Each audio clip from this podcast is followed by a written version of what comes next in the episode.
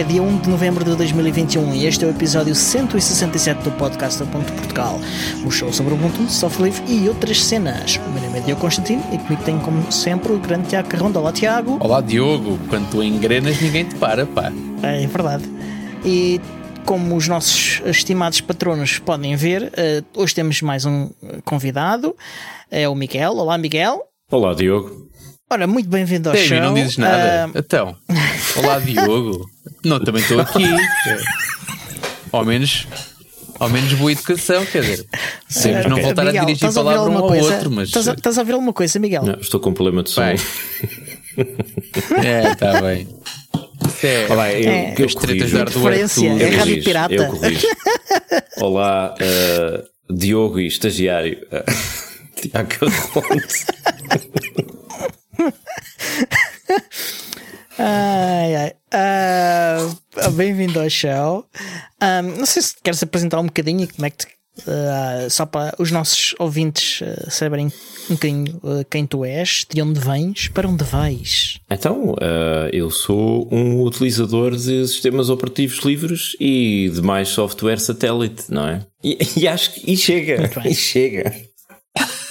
E um bocadinho mais do que isso, o, o Miguel está a ser muito humilde, mas ele é um, um dos membros do, do nosso Conselho de Comunidade ah, do, do Ubuntu Portugal. É um, um membro da comunidade já há alguns anos, não, já não sei bem quantos, porque, já, porque ele é quase ou, ou tanto ou mais antigo na comunidade do Ubuntu Portugal do que eu. Eu ultimamente uso uma boa métrica que é mais que dois.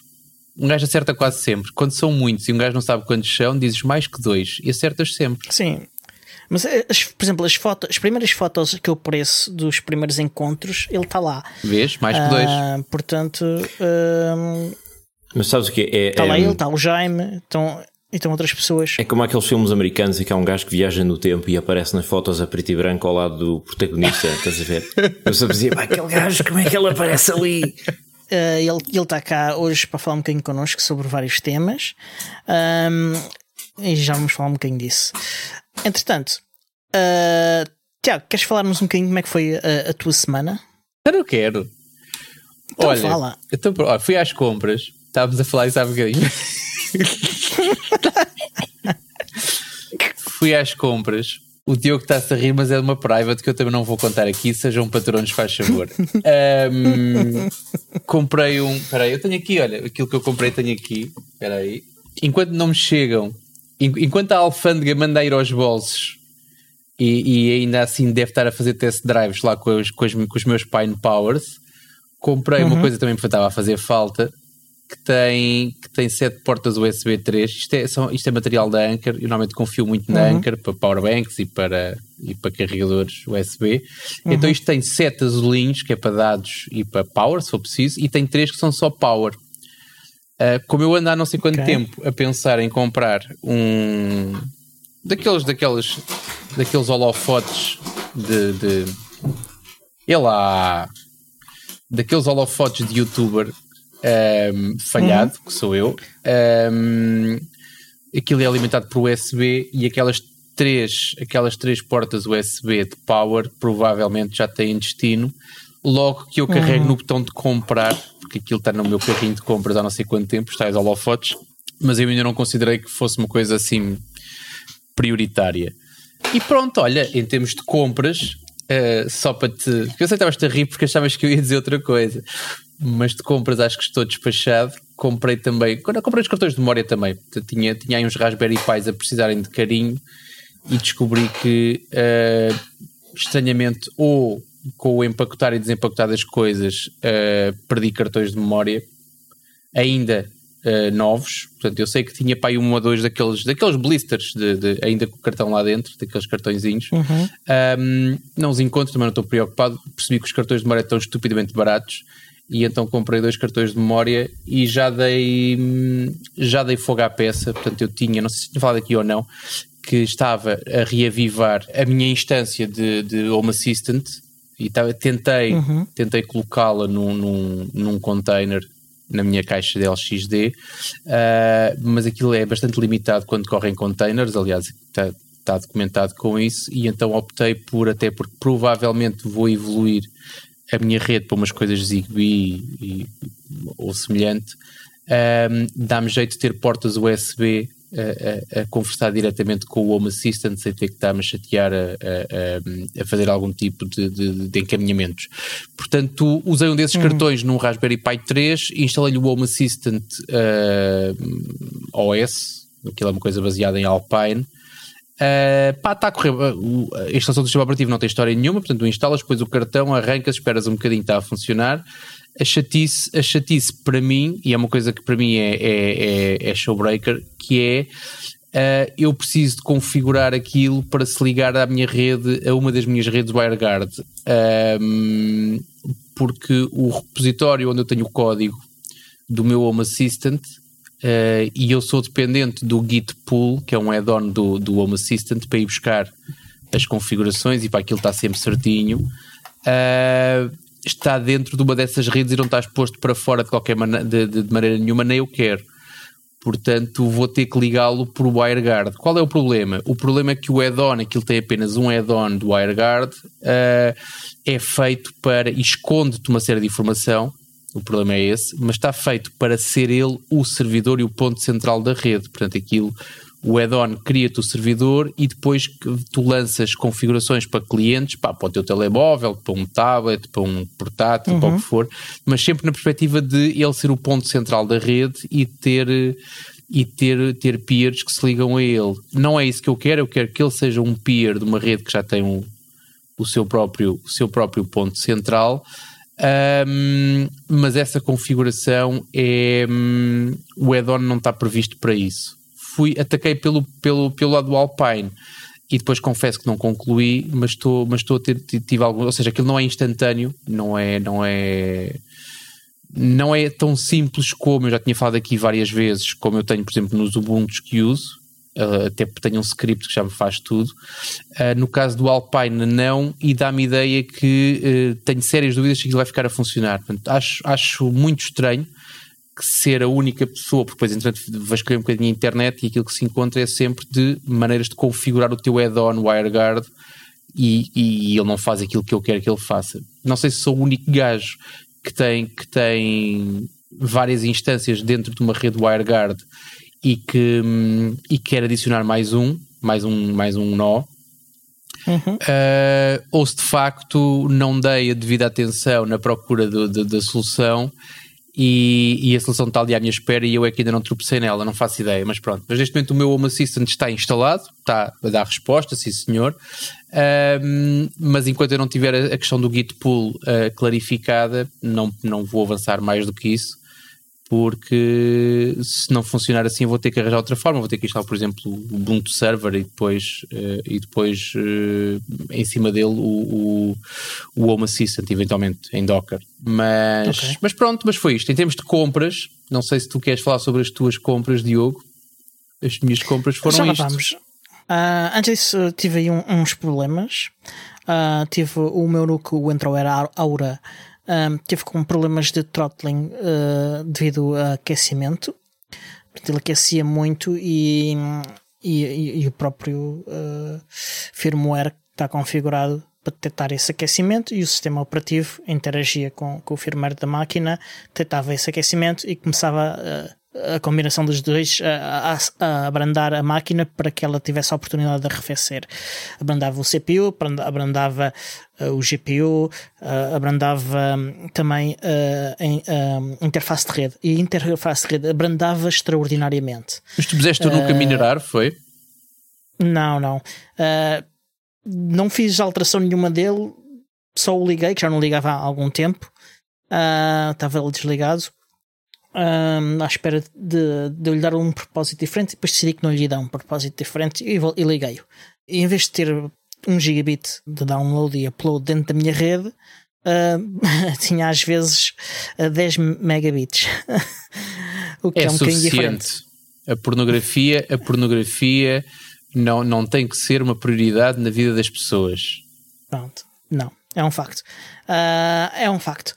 Uh, e e pá, eu como eu tinha estado a melhorar a minha rede, e falei disso, de, de ter melhorado a minha rede uhum. no, no, episódio passado, estava já estranho. A única máquina que estava com problemas era aquela, e era uma máquina que tem uma, uma, uma, uma interface de rede uh, que, que, é razoável e, e, e, e que era suposto fazer um gigabit sem problemas.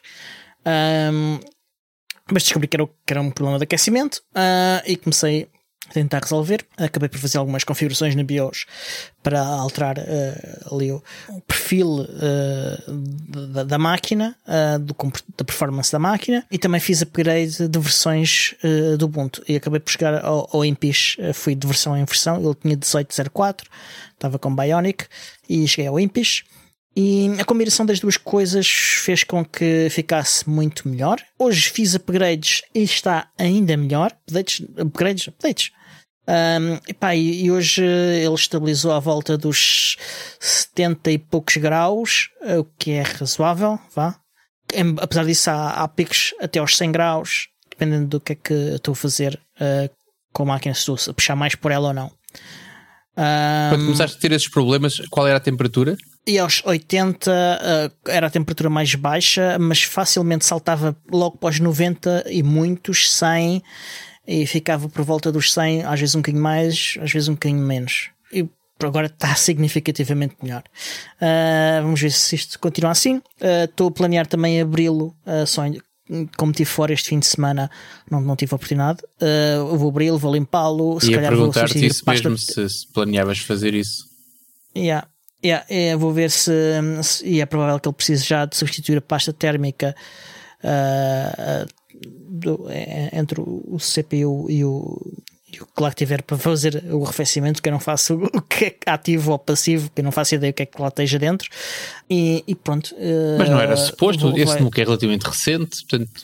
Este nuke já tem uns 4 anos, pá. 4? Sim. Isso não foi aquele, aquele que passou por causa do. Do, do Mário Squabeck, sim, mas não, se for pensar, isso já tem. Ah, pois, 4 ou 5. Já estou em Portugal há 3 anos de volta. Okay. E ou vai fazer 3 anos este ano que vem. É capaz de ser isso, ou não? Ou fez 3 anos este ano e, e já estava em Bruxelas há, há dois anos com ele. Certo, então é, o tempo voa. Um, yeah. Ainda assim, ainda assim é estranho como é que de repente o comportamento, como é que o comportamento se altera dessa maneira. É, é.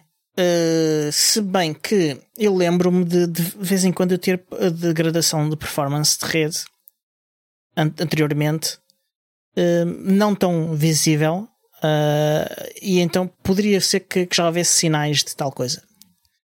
Pode também ter sido algum update que, que tinha algum problema, e, e, entretanto, com estes updates todos e, e upgrades entre versões, isso esteja ultrapassado ou perto disso.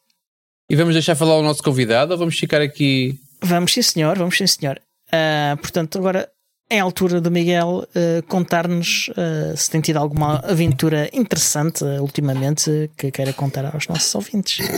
Bah, vamos lá. eu não tenho aventuras tão interessantes quanto as vossas, não é? Porque eu estou-vos a ouvir falar de, de compras e de, dessas coisas todas que vocês fazem com termos técnicos que eu uhum. mal consigo entender. Uh, parece um blog de lifestyle, como há daqueles na internet, não é? Ah, hoje fomos às compras e comprámos isto e aquilo. Mas é isso mesmo. Não, é um não, blog isto lifestyle. é um podcast de lifestyle. Lifestyle. Um...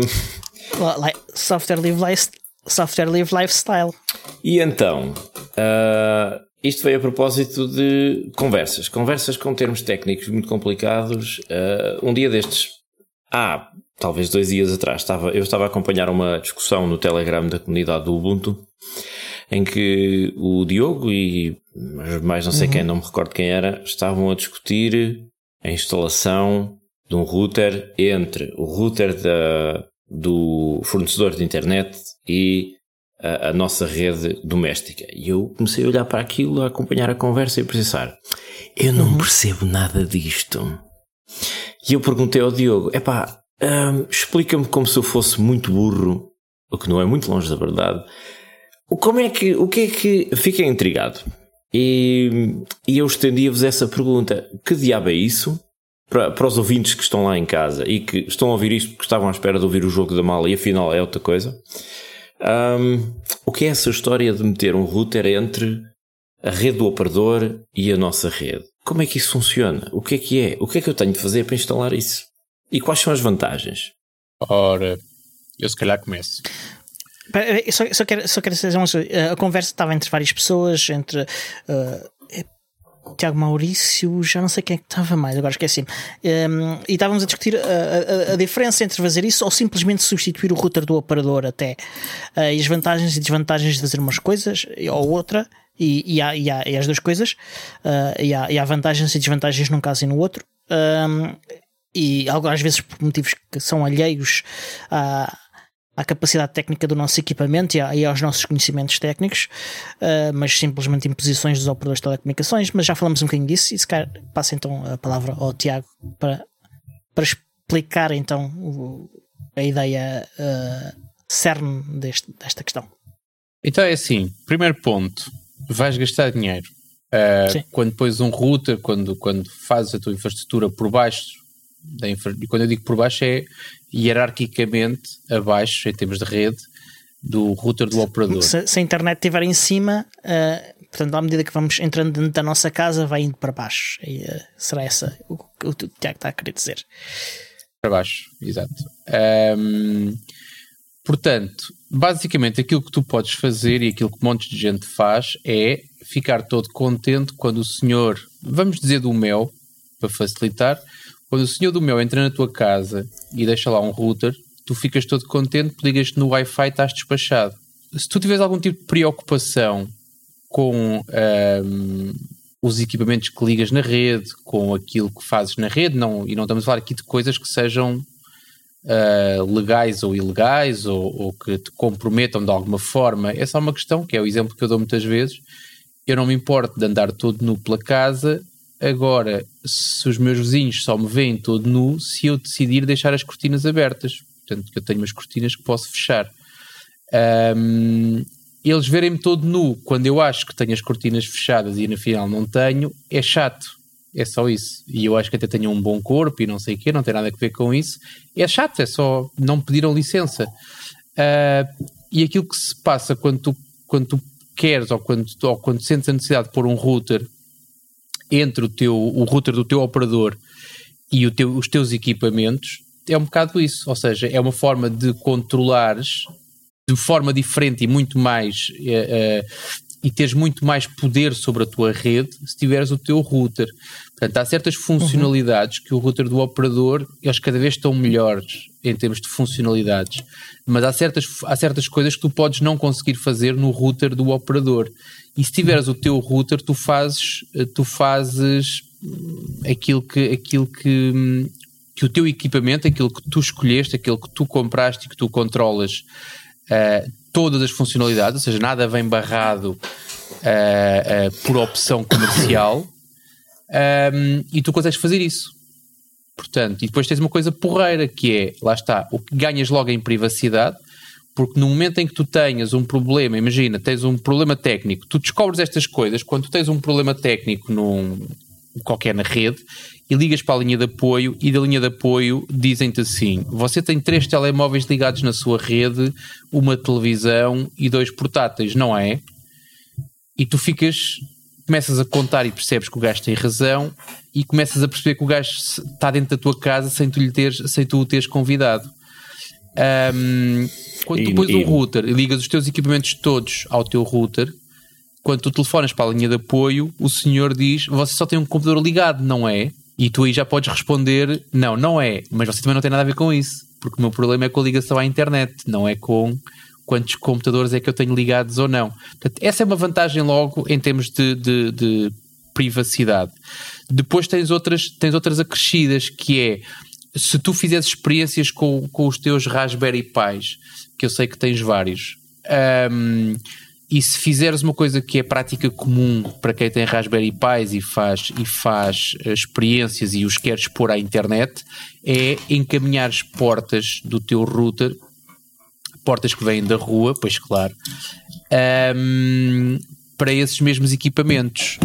Ora, há um dia que tens a ligação à internet mais lenta, ligas mais uma vez para a linha de apoio do teu operador e o gajo, sem saber ler nem escrever, a primeira coisa que te faz é um reset ao teu router. Não te pede licença, não te diz o que é que vai fazer, diz só: Eu vou fazer aqui uma coisa. E quando tu queres dizer ei, os teus, os teus port forwards, as tuas configurações e coisas que tenhas para lá, ficam, ficam sem efeito. Porque a única coisa que o gajo mantém é, uh, quanto muito, o nome da rede Wi-Fi e a senha, que é isso que as pessoas trocam habitualmente. Uh, não é habitualmente. Yeah. Quando fazem alguma alteração, é essa, ficam-se por aí. Portanto, quando tu tens um router de um operador e tens o teu router por baixo, tu tens todos os port forwards e tens todas as configurações, tudo aquilo que é especial no teu próprio router. Portanto, mesmo que eles façam reset, a única coisa que tu vais ter que restabelecer é normalmente uma, ou seja, tu escolhes uma das, uma das portas de rede onde ligas o teu router e vais tratar essa de forma diferente. Ou seja, vais encaminhar para essa porta todo o tráfego que vem da internet. Fazes dessa porta uma porta, depois depende dos routers, há uns que lhe chamam DMZ, há outros que chamam outras coisas, mas o, o objetivo, a finalidade é tu encaminhares todo o tráfego que vem da internet para o teu router. E é no teu uhum. router que tu vais filtrar o tráfego, vais encaminhar portos, vais fechar portos, vais. O que o teu router, lá está, mais uma vez, aquilo que tu escolheste e que, e que, e que há de cumprir o teu propósito, te permitir fazer, exatamente. Isso é fixe também porque tens o outro lado, que é, um, até numa perspectiva de, de profissional, uh, no dia em que tu tenhas que, que, alterar do teu operador da Vodafone para o Mel ou do Mel para a nós ou da nós para a Vodafone, não tens de chatear com nada porque a única coisa que tu tens que aprender no router do operador novo é onde é que tu pões a, tua, a tal portinha como especial. Onde é que tu tratas aquela porta como DMZ e a partir daí toda a tua rede fica igualzinha com, as, com, as, com, as, com a ligação ao exterior que tu entenderes, com a ligação ao interior que tu entenderes, portanto, tu, com, lá está, tu controlas, és dono da tua rede e tu gostas de, e, uhum. e falaste sobre isso em software livre e gostas de controlar aquilo que tens à frente, teres o teu próprio router na tua rede ajuda-te a controlar também essa parte, que é crítica cada vez mais, não é? Não só em termos pessoais, mas cada vez mais a nível profissional também, controlas a tua ligação à internet. Porque nos tempos que nos tempos que correm não chega tu dizeres, olha, estou online ou não estou online. Sim. Okay? É claro que não controlas em absoluto, mas, Sim, mas tens mais controle. Mais controle, já, exatamente. Hum, já, já dizia a minha avó que anda online molha-se. Uh, portanto, não é só uma questão de privacidade, há vantagens técnicas de controle da, da rede. Um, Sim. Mas a questão que, que me assalta uhum. no meio disto tudo é um, essas opções que protegem a privacidade dos utilizadores não deviam ser as opções por omissão da, do serviço que nós compramos para nos ligarmos à internet. Há muita coisa aqui que podia ser discutida, nomeadamente a existência ah. da internet como public utility, mas isso é uma longa conversa. Exatamente. Agora a questão aqui é: tu tens, uh, falaste de uma coisa que é o serviço à internet, e o serviço à internet é, é fornecido pela fibra que te entra na tua casa. O operador é um gajo muito fixe e oferece-te pelo menos é assim que, é assim que se vende o peixe, oferece-te um equipamento que te permite ligar essa fibra e que permite dar-te canais de televisão e dar-te linha telefónica e dar-te rede e, e Wi-Fi e mais não sei o quê. Agora, uhum. o que ele, aquilo que a malta se esquece muitas vezes e é preciso, é preciso alertar é o router nunca é nosso. O router é de uma empresa um, e tu estás a enfiá-lo dentro da tua casa, dentro da tua yeah. rede, onde tu, normalmente a malta preocupa-se muito com a sua rede, mas é com os ataques que vêm do exterior. E tu estás a trazer para dentro da tua casa um equipamento que, por si, pode ser ele próprio uma ameaça, até porque lá está, grande parte das funcionalidades dos routers que, que o operador te oferece vêm barradas e só podem ser controladas pelo operador. Eu estou a dar o exemplo, nós estamos. Isto, o, o, episódio não é patrocinado por nenhum operador, até porque eu espero conseguir dizer mal dos três em, em proporções idênticas. Mas, uhum. por exemplo, no, os routers do Mel têm uma rede que é uma rede Mel Wi-Fi. E tu consegues desativar a rede Wi-Fi do teu router. Por exemplo, eu tenho os meus próprios access points tenho o meu próprio router, eu não preciso do Wi-Fi do, do, de, de, do, do, router do operador. Portanto, uma das coisas que eu tento fazer, ou faço, depende do operador que tenho, é desativar o Wi-Fi. E tu consegues desativar o Wi-Fi de, do teu router, podes dizer ao teu router para não usar o Wi-Fi, menos a rede meu Wi-Fi. A rede Yeah. meu Wi-Fi fica constantemente ligada, a menos que tu ligues para lá e faças um opt-out da. da hum, ou seja, tu desvinculares-te de- da, da rede global meu Wi-Fi, aquela que permite que tu, estando num sítio qualquer que tenha uma rede Wi-Fi, consigas autenticar-te no Captive Portal lá do Mel para poderes usar a- a- essa rede. Tu tens que, eh, para desativar no teu router aquele que tu tens dentro da tua casa, tens que, para fazer isso, tens que fazer um opt-out.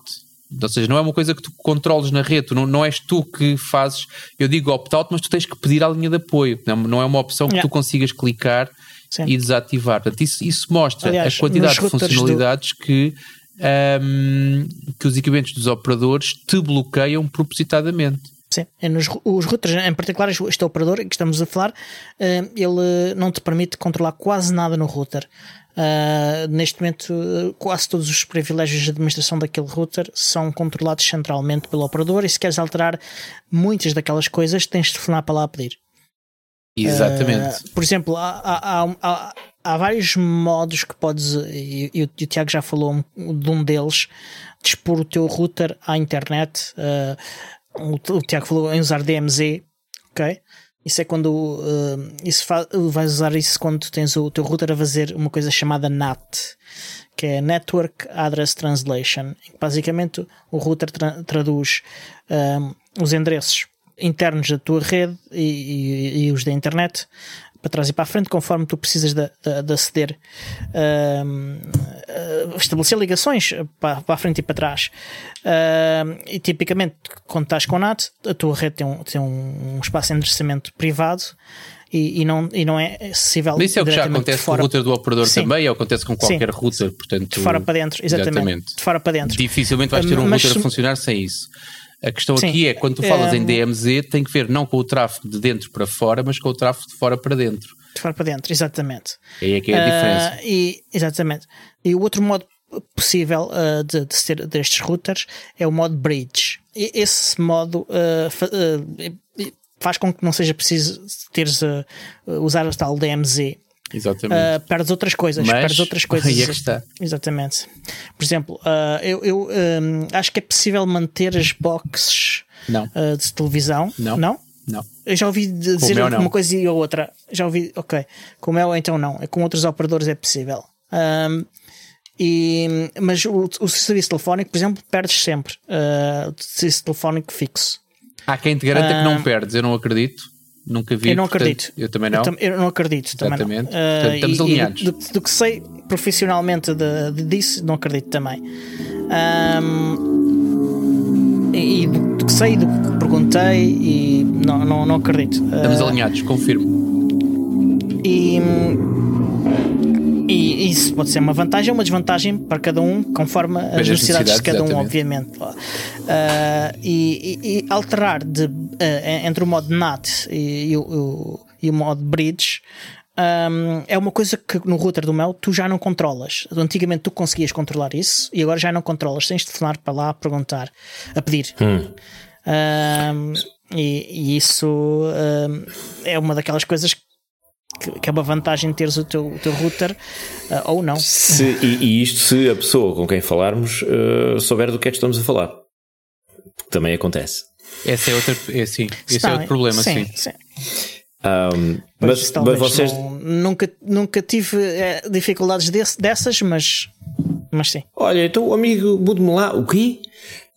Sim. mas vocês têm noção de que 90 e tal por cento da população não faz a mínima ideia de que isto existe e Claro. que é uma é um problema Não, não é só potencial. isso. Acho que a, a Ah, grande parte das, 99, grande parte das- 99,9. exatamente, grande parte das pessoas eh, eh, considera supérfluo, e acho uma parvoíce mesmo, se o operador dá um router, porque é que eu vou pôr um- o meu router ao lado do dele?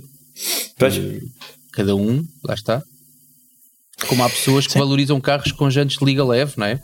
Eu também posso achar que, que posso ter a minha opinião sobre isso. Sim, sim.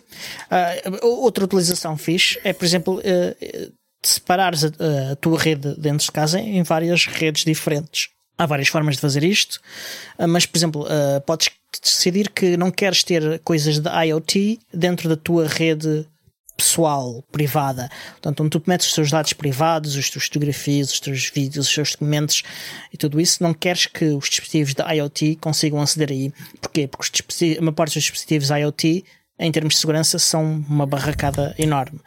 Uh, e então, não queres que seja uh, possível uh, entrar dentro da rede via IoT e, e depois aceder a explorar outras falhas de segurança que possam existir a partir desses dispositivos da IoT e, e, comprometer os teus documentos. Se estiverem separados em redes diferentes, isso é pelo menos muito mais complicado de acontecer. Sendo que, uh, traduzindo para os. Há aqui uma série de, de vantagens. Traduzindo para os uh, ouvintes aí em casa, IoT quer dizer a internet das coisas. Que quando tens o teu frigorífico ligado à exatamente. internet. É aquelas lâmpadas espertas. As lâmpadas espertas, exatamente. Exatamente. Ou aquelas lâmpadas espertas e, aquele, e aqueles tubos cilíndricos com, com, que, que respondem às tuas perguntas parvas uh, e essas coisas também. E as outras tubos também. cilíndricos que respondem às tuas uh, perguntas parvas. Sim, sim, os Alexas e, ah, os OK Googles e essas coisas todas. Está bem. Ou, ou também há os Mycroft. É. As Minecraft também. também. há os Minecraft. É verdade. E ouvi dizer que tu tens um, um projeto engraçado com o Minecraft. É, é, é verdade, Diogo. Ainda, ainda bem que falas, uh, falas nisso, uh, nem de propósito. Um, reparem neste segue, foi mesmo transição um, suave como manteiga. Não, até parece combinado. Até parece combinado. Ah, estás a mudar o, o último tango em Paris. Bom, um, sim, um dia destes meti na cabeça. Eu, eu tenho andado a folhear fotos antigas dos meus avós. O que é que isto tem a ver com a IoT, Miguel? Cala-te. Agora, pronto. Um, é muito simples. Tenho andado a folhear umas fotos antigas. Encontrei numa destas fotos um rádio daqueles antigos uh, que os meus avós tinham em casa uh, do seu tempo de recém-casados. E, e, era um rádio assim, pá, maneirinho, engraçado e tal. Isto já há muitos meses. E eu fui dar com aquele rádio Uh, na internet, naqueles sites de venda em segunda mão e não sei o quê, e um rádio daqueles antigos de válvulas, um Philips, e eu achei imensa graça aquilo, estava baratinho, eu pensei, opá, era tão giro se eu conseguisse recuperar esta coisa e pô-la a funcionar. E, e comprei, comprei. E agora tenho um rádio aqui em minha casa, um daqueles rádios antigos de válvulas, aquilo apanha onda curta, onda média, onda coisa, as ondas todas. Um, e tenho visto imensos vídeos no YouTube de malucos, uhum. malucos, uh, que é esse o nome que nós damos a estas pessoas, que o hobby deles é arranjar rádios de válvulas antigos. E eles passam horas e têm que arranjar peças para substituir, porque aquilo, obviamente, muitas delas já nem se fabricam. Um, e aquilo é fascinante. A eletrónica Mas antiga. Mas existe uma associação e assim? Existem uma série de sites na internet que parecem desenhados nos anos 90, tem aquele charme, não é? Vintage de grandes carolas, tudo malta reformada, a maior parte, que pá, são fascinados com aquilo e têm coleções de rádios de válvulas, assim uma coisa. Mas a eletrónica antiga e, e, e, os processos de fabrico, aquilo é arqueologia industrial, é fascinante, é fascinante. Eu, eu convido qualquer pessoa a, a, a, procurar esses vídeos para ver os vídeos de restauro de rádios antigos no YouTube, porque há gajos que dão verdadeiras lições de eletrónica, uh, eletricidade elementar, aqueles cálculos todos, pá, espetacular. E então, eu pensei, vou fazer uma coisa dessas. Porquê? Porque, obviamente, não tenho sarna para me coçar, não é? Não me chego ao trabalho, tenho que arranjar coisas para, para dar cabo da minha vida. Um, e, e se bem pensei, melhor o fiz. Uh, arranjei aquela porcaria, uh, já descarreguei os diagramas todos para tentar perceber, enfim, como é que vou reparar o circuito e tal. Já o liguei, aquilo não funciona muito bem.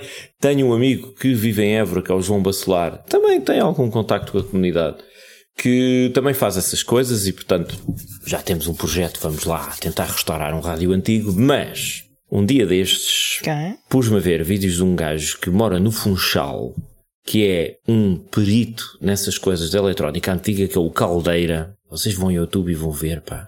E o tipo é português, mas fala com sotaque neozelandês, que eu ainda lhe perguntaram onde é que ele arranjou. Bom, um, nisto estou a ver e há muitos projetos, começas a ver muitos projetos de pessoas que querem recuperar esses rádios, mas dar-lhe um uso assim mais modernaço e poderem ligar um, aos telefones portáteis através de Bluetooth para, para ouvir podcast, por exemplo, o podcast Ubuntu Portugal, uh, não se esqueçam, um, e outras. Sim, sim, sim e rádios online, etc, etc, até porque, pronto, agora que temos acesso à internet e podemos fazer, uh, ouvir rádios online e podcasts, o panorama do áudio e de, da informação e da cultura e da música e do entretenimento áudio alargou-se assim de uma forma explosiva. É? Hoje em dia temos muito mais oferta do Sim, que aquelas é... estações de rádio monolíticas, não é? As emissões em onda curta. Diz? Sim, até porque uh, não só isso, uh, não só isso, não só para mais variedade, uhum. mas porque uh, também as emissões em onda curta das rádios também estão a, a desaparecer Sim. Ah, e ainda vamos falar de outra coisa que eu estou varado com aquilo que é Software Defined Radio. É. Bom, adiante. Seja como for, uh, há muitos projetos que tu vês uh, na internet de pessoas que querem uh, adaptar e adaptam, constroem circuitos com receptores Bluetooth que adaptam ao circuito de eletrónica antiga do rádio, ligam aquilo ao circuito de amplificação do rádio. Alguns deles até usam mesmo os transformadores originais dos rádios de válvulas para gerar um, e enrolam-lhes bobinas de fio para gerar a alimentação para os circuitos adicionais do receptor Bluetooth com switches e coisas assim que te permitem oscilar entre o rádio clássico e o Bluetooth. E eu meti na cabeça que ia fazer uma coisa dessas, mas okay. entretanto eu comecei a magicar como é que eu altero, uh, por exemplo, a versão uh, receptor Bluetooth e o rádio clássico. Pá, preciso de uma coisa qualquer, era agir fazer um circuito com detector de movimento, uh, com gestos que alterasse e que me permitisse oscilar de uma estação para a outra e não sei o quê. Pá, comecei a. estupidezes.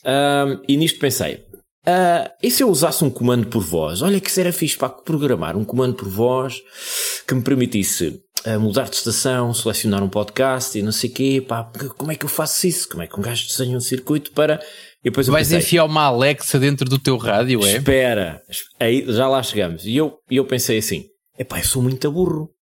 Então temos o Minecraft, o que é que eu estou a fazer à minha vida? Fui buscar o, fui buscar o PyCroft à internet, mycroft.ai. Ok, ok. Pera, antes de entrar. Antes, antes de, antes, Sim.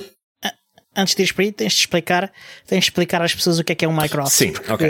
Há muita gente que. É um projeto mais ou menos desconhecido. Boa ideia, boa ideia. Uh, então, uh, para o pessoal aí em casa, uh, há muita gente. Nós somos consumidores de muita tralha que é propriedade de uma série de monopólios, Amazon e outras empresas que não vale a pena referir, como a Google, pronto. Uh, nós temos muitos assistentes de voz que pertencem à Apple e à Google e à Microsoft, inclusive uhum. tem o Cortana, ou como é que se chama aquilo, o Alexa da, da Amazon, pronto, sou de grandes monopólios da internet, todos conhecemos, mormente desenhados com código proprietário, com aparelhos proprietários, tu compras um aparelho e aí sim, Tiago, estamos numa situação de privacidade perigosa porque estás a pôr um aparelho em casa que está à escuta do que é que tu estás a fazer. Já há vários artigos que saíram uh, em vários uh, meios de comunicação sobre uh, gravações acidentais de coisas que as pessoas disseram em casa que foram captadas por esses aparelhos, que são depois treinados com algoritmos yeah. da inteligência artificial, como só dizer-se, para identificar melhor os pedidos das pessoas e isso tudo. Mas no meio dessa baralha toda, há um projeto de software uhum. livre e open source, uh, não apenas do software, mas também do hardware, que é o Mycroft. E toda a gente, se vocês quiserem, podem visitar no site mycroft.ai. Uh, enfim, o que é que é, como é que funciona, qual é a vantagem do Mycroft? O Mycroft não é tão poderoso como as Alexas desta vida, etc. Mas é feito com software livre toda a gente pode participar no seu desenvolvimento e, até ver, uh, é uma iniciativa relativamente aberta e livre porque, inclusivamente, permite uh, ter acesso ao, ao, ao, hardware, também é livre, e, uh, sobretudo, ao software. Uhum. A grande vantagem do Minecraft é que possui uma versão adaptada para Raspberry Pi chamada PyCroft, que eu tive a triste ideia de instalar na semana passada, durante o fim de semana, para me entreter e arrancar cabelos. E então, o Pycroft é uma coisa que qualquer triste. pessoa. Uh, triste no sentido de já tenho problemas que cheguem e estou a arranjar mais. Uh, mas consegui pô-lo funcionar, que já é uma vitória. Um, de qualquer maneira, O que é o Pycroft? É o programa do Mycroft a correr no Raspberry Pi, ou seja, pegas no Raspberry Pi, de preferência um que já tenha assim alguma capacidade. Eu, neste caso tenho um Pi 3B Plus que estava aqui sentado numa gaveta sem fazer nada. E, e eu pensei, pá, uh, vou gravar isto num cartão. Coitadinho. Exato, estava abandonado e a chorar. Vou gravar isto no cartão SD, vou fazer boot disto, vou testar, porque Qual era a minha ideia? Em vez de limitar o meu rádio de válvulas antigo a um receptor de Bluetooth, por que não instalar dentro da própria caixa um pequeno Raspberry Pi, um microfone e ligar o Pycroft à amplificação do sistema de som do rádio para comandar vocalmente o rádio de válvulas fazer um circuito switch que me permita, com o comando vocal, mudar entre o Pycroft e o rádio clássico e, inclusivamente, um, captar, programar o, o Pycroft para uh, ter uma seleção de podcasts que eu peço para ele atualizar e, e descarregar uh, de forma regular. E depois eu digo, Pycroft, uh, bom, não é este o comando vocal, mas uma coisa assim desse género. Para já ele chama-se Christopher foi assim o nome menos desagradável. Eu quero chamar, uh, chamar-lhe Philips, uh, vou-lhe mudar o comando vocal para Philips se eu puder, porque é o, é o nome do rádio. E a ideia é, a sério, oh, fazer Filipe, qualquer coisa. Toca aí o podcast. Ubuntu Portugal. Sim, uma coisa assim, ou seja, chegas ah. a casa, ligas o rádio, e ainda por cima o rádio é lindo, tem assim, quando tu ligas aquilo, tem assim uma luz cor de laranja que ilumina a grelha frontal, que é de plástico transparente, é toda em backlit. Um, e tem, tem mesmo aquele arzinho de lareira antiga. E então, ligas o rádio, depois, Pycroft, um, hum. toca aí o último episódio do podcast do Ubuntu Portugal. Just a moment, please. Just a moment, please. Here's the podcast do Ubuntu Portugal. Olá pessoal, bem-vindos a mais um episódio do podcast. Pronto, ou toca-me a rádio não sei das quantas, e ele põe a tocar a rádio, uh, ou uh, na, na, presença de um, um, um, sistema qualquer de, de fecheiros, uh, talvez um, um, disco externo, um cartão SD, ou coisa assim, toca-me a música não sei o que que está no fecheiro tal, e, e ele tocar. É claro que isto é possível, mas é preciso programar especificamente estas funções. Algumas delas já existem na base de dados do Mycroft na internet, qualquer pessoa pode descarregar, é o que eles chamam de skills, ou como nós dizemos, habilidades, ou seja, o Pycroft tem habilidades que tu podes descarregar, instalar e depois configurar à tua medida, porque o código é aberto. E então, qual é Mas ideia? tu tens, desculpa, desculpa interromper, Diz. tu tens algumas, algumas soluções que já existem e uma vez que. Porque eu estava a pensar exatamente quando, até que ponto é que desvirtuava o teu projeto enfiares dentro do rádio um Raspberry Pi. Porque eu falei aqui, a brincar, a brincar já foi há um. Deve ter sido pai há um ano. Eu comprei uma coluna, uma coluna que é uma coluna Bluetooth, só, uhum. burra, portanto aquilo em parelhas Sim. Bluetooth e acabou. Um, mas tem um jackzinho 2,5. E então, uhum. e tem uma porta USB para dar power. E o que eu fiz foi, aproveitei a porta USB para alimentar um Raspberry Pi, aproveitei o jackzinho 2,5 e, e liguei a, eh, a, saída de áudio do Raspberry Pi na coluna e aquilo passou a ser uma coluna inteligente. E o que eu fiz foi, no Raspberry Pi, instalei um sistema operativo, não é comandado por voz, mas instalei um sistema operativo que o único propósito, para mim chega, o único propósito é ligar o Spotify. Portanto, e eu ligo o uhum. Spotify, uhum. imagina, eu começo a tocar música no meu telefone e de repente passo aquilo, passo o output do meu telefone para o Raspberry Pi, que por sua vez me dá som na coluna e fica a funcionar e fica a funcionar bastante bem. Isto para mim, especificamente o Raspotify, chegou-me perfeitamente. Agora, existem um, distribuições que fazem tudo aquilo que tu já descreveste para correr em Raspberry Pi, menos o, o ser acionado por voz. Portanto, se tu conseguires arranjar as tais uh, habilidades para ligar o teu Minecraft ao. Uh, para não me lembro agora do nome, mas que era um que eu usava, o Volumio. Yeah. Usares, usares o teu Minecraft com uma habilidade para controlar o volúmio e tu ficas com o teu círculo fechado e não fazes uma única linha de código, que é um dos teus receios, calculo. Portanto, Vamos lá ver. Procura skills do teu, do teu Minecraft que, que, que vão inter, interagir já com produtos feitos, pá. E tens o problema, tens o problema facilitado. Sim, isso já existe, isso já existe, mas o, o Minecraft uh, creio que é um projeto americano e tu notas isso no site porque vais ao site ver as skills que estão disponíveis e eles têm já uma série de habilidades disponíveis para fazer precisamente essa ligação com serviços de streaming e isso tudo. Uh, mas são sobretudo serviços de streaming. Uh, lá, acho que está lá o Spotify, alguns na lista. Se, se formos ao site, se dá para ver qualquer coisa. Bem, eu também não me quero Mas eu não estou a falar de, eh, atenção que eu não estou a falar de serviços de streaming, atenção.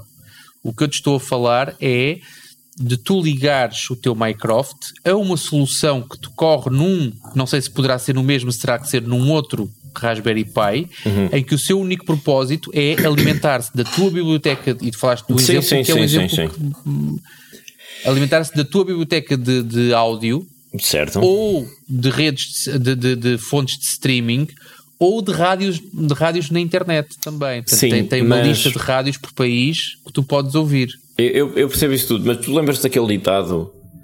Uh, já não me lembro quem é que perguntou, se não foi ao Edmund Hillary ou outro gajo qualquer. Alguém perguntou a um tipo porque é que tinha escalado o Monte Everest, porque é que tinha feito alpinismo.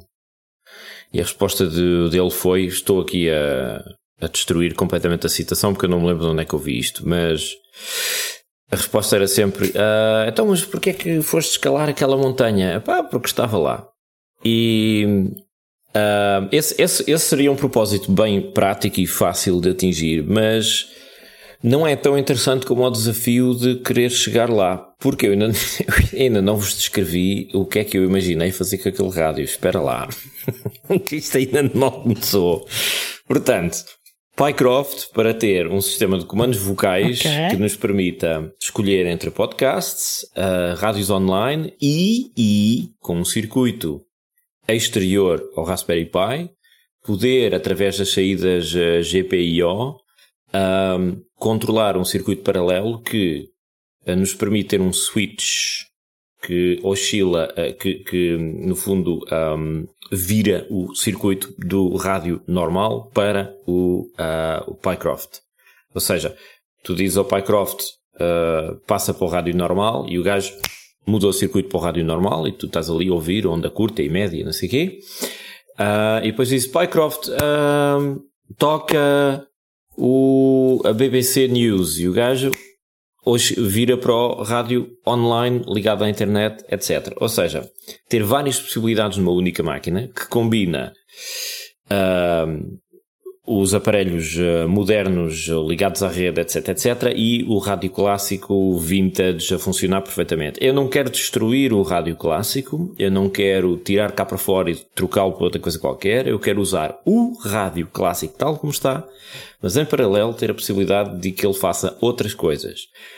E este rádio em particular tem uma grelha frontal com uma lâmpada, uma pequena lâmpada de incandescência Uh, quando tu ligas aquilo ilumina a parte de plástico transparente com uma luz alaranjada.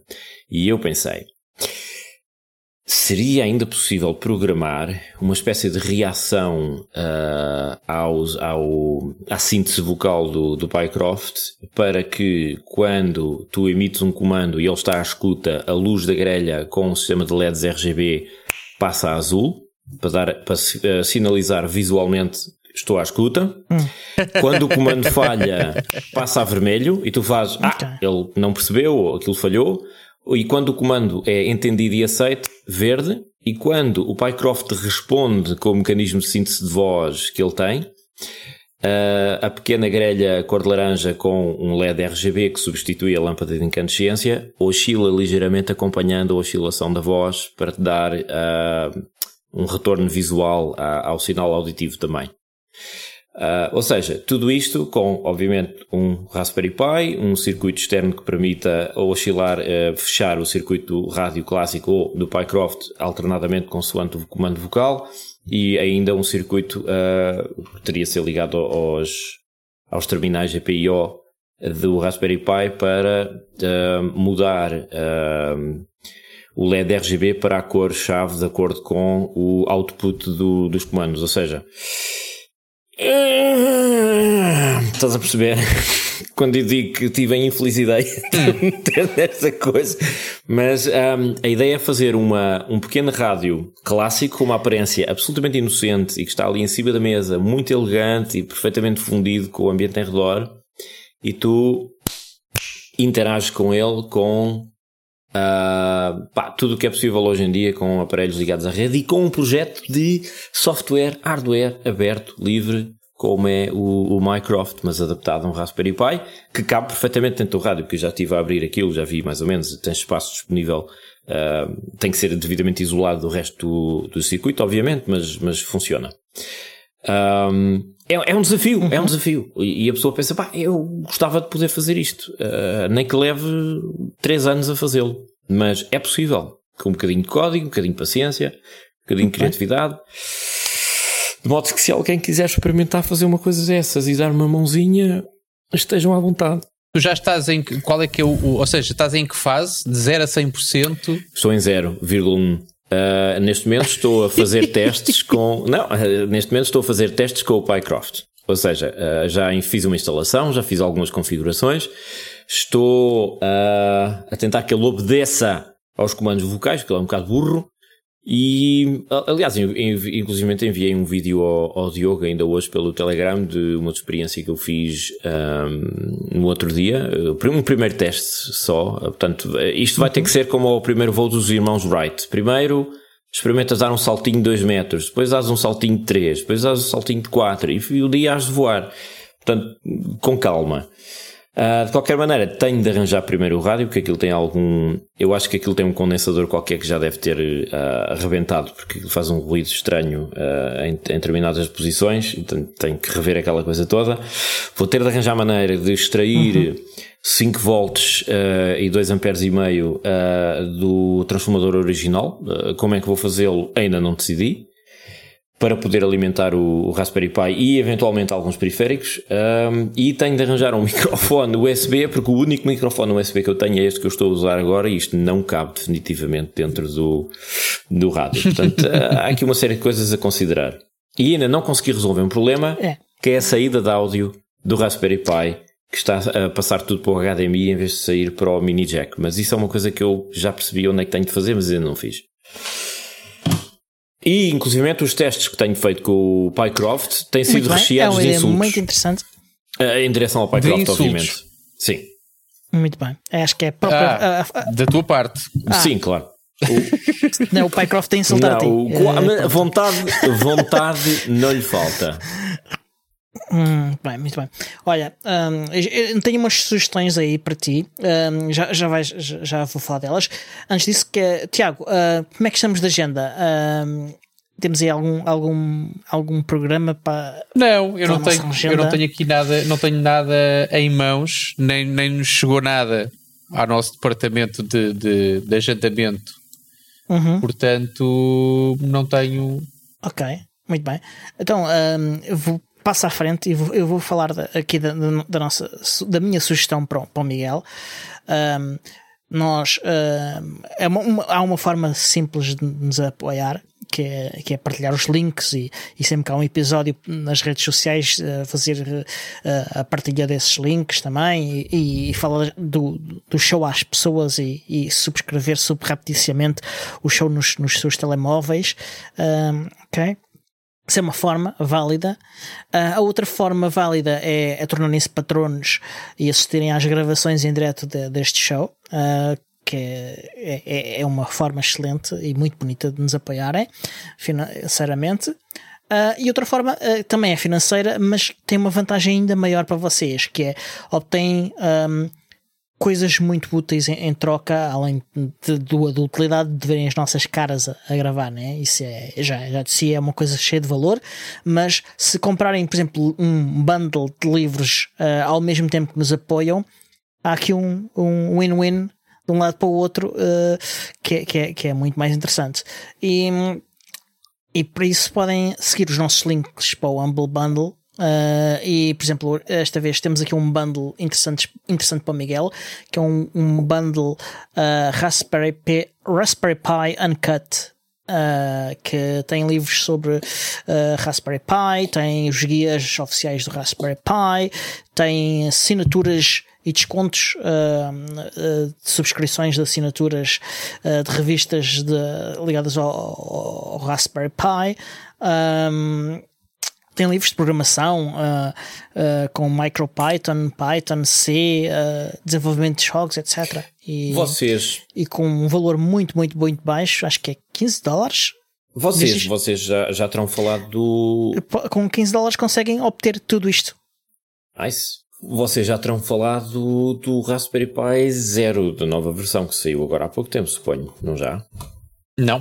Ainda, Ainda não, não. ainda Então, não, epá, mas- ainda não. Saiu, saiu uh, durante que sexta-feira, Ah, sim, foi na semana passada, não mas uh, em neste erro. episódio já não temos tempo, Miguel. Mas é zero, é pequenino, é assim, Sim, é um Pi bem pequenino. Ahm, Bom, fica a nota. sim, sim, Para o próximo sim, episódio. Sim, sim, sim. Uh, fica, para um- fica, fica a nota e vamos falar dele uh, exatamente. Um, e temos também outro bundle, uh, é um Coding and Hardware uh, by Make, é outro bundle de livros. Que tem livros sobre Raspberry Pi, Arduino, JavaScript, Python, etc. E hum, um outro bundle que há aqui, se quiserem aprender entrarem no desenvolvimento web e, e web com JavaScript, tem há também um, um, um bundle que é um. Eles dizem que é um software bundle, mas na verdade é um curso online um, que, que está disponível também uh, e podem usar para aprender JavaScript. E dito isto, uh, resta só uh, agradecer-te a ti, Miguel. Obrigado por teres vindo ao, ao nosso show. Um, não sei se queres dizer às pessoas onde é que. Onde é que te podem encontrar no online? Onde é que podem discutir estes temas todos contigo? Uh, Ora bem, para me encontrarem online tenho que fazer eh, uma verdadeira caça ao tesouro porque eu gosto de ter um perfil muito discreto e praticamente invisível na internet. Eh, podem me encontrar no grupo Telegram da comunidade Ubuntu Portugal, que é o melhor sítio para se estar em toda a internet. Ahm, de- depois vocês podem ver o link na, Ok. no, na, na descrição do episódio, Nas nas notas. notas. Ahm, e de resto, eh, é por aí, é por aí. Não, não encontrei mais lado nenhum. Tenho uma conta no Twitter que praticamente não está ativa porque já não vou lá há imenso tempo. Para mal dos meus pecados, mas também não digo nada de jeito, é mais para ouvir. De modo que é, é isso. Ok. Muito obrigado então. Uh, eventualmente vens cá falar de novo no- do teu projeto à medida que vais, vais uh, conseguindo, uh, Avançar, atingindo aí alguns sucessos. Um, e resta despedir-nos. uh, até para a semana uh, e lembrar que este show é produzido também por mim, Diogo Constantino, pelo Tiago Carrondo e editado pelo Senhor Podcast. Até à próxima! Até à próxima!